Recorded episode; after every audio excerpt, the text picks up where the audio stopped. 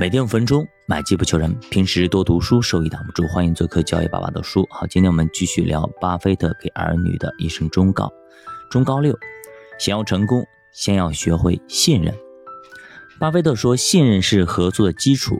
相互合作的人，就像战场上同一战壕的战友，你要相信你的战友。人之所以会成功，是因为有他人的帮助。中国有句谚语。一个篱笆三根桩，一个好汉三个帮。优秀的管理者和企业员工必然是协调人际关系的高手。如何在工作中建立和谐的人际关系，是你成为成功人物最重要的问题。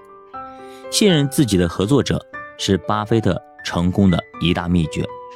无论是霍华德、苏西还是彼得。在进入职场之前，都收到过巴菲特的忠告，是这样写的：信任同伴是走向成功的第一步。巴菲特能将事业做大，他的合作者们的辛苦付出必不可少，而这些人肯于为巴菲特卖命吗？其实这跟巴菲特用人不疑的管理之道密不可分。比方说，一九八八年。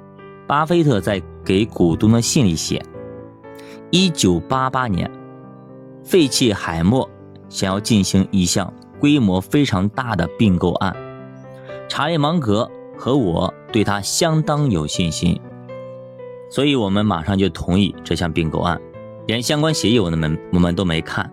很少有人能够得到我们这样的信任，就连很多世界五百强企业的领导者也不能。由于这项并购案。”推动公司内部的成长，所以我预计废弃海默的营业额会有很大的增长。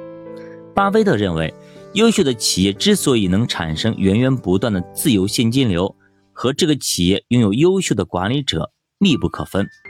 只有足够优秀的经理人，才能够为企业创造如此的佳绩。通常，巴菲特在选择投资或者并购对象的时候，都会充分考察。这个企业的管理层是否优秀？如果人对了，企业就对了。一个优秀的企业经理人非常非常重要。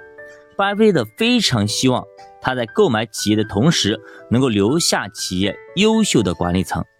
有的时候，如果管理层不愿意继续留下工作，巴菲特甚至都放弃这个企业。巴菲特觉得，由原来的管理层来管理这个企业再合适不过。在巴菲特的伯克希尔哈萨维王国里，拥有非常多优秀的企企业的经理人。巴菲特通常不会过多干涉子公司的业务，而是给予这些经理人充分的自主选择权。所以说，你信任你的合作伙伴吗？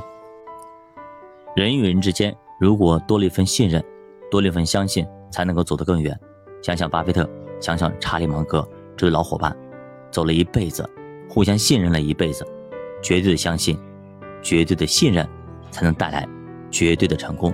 小宝的书并且慢慢变富，咱们下节再见。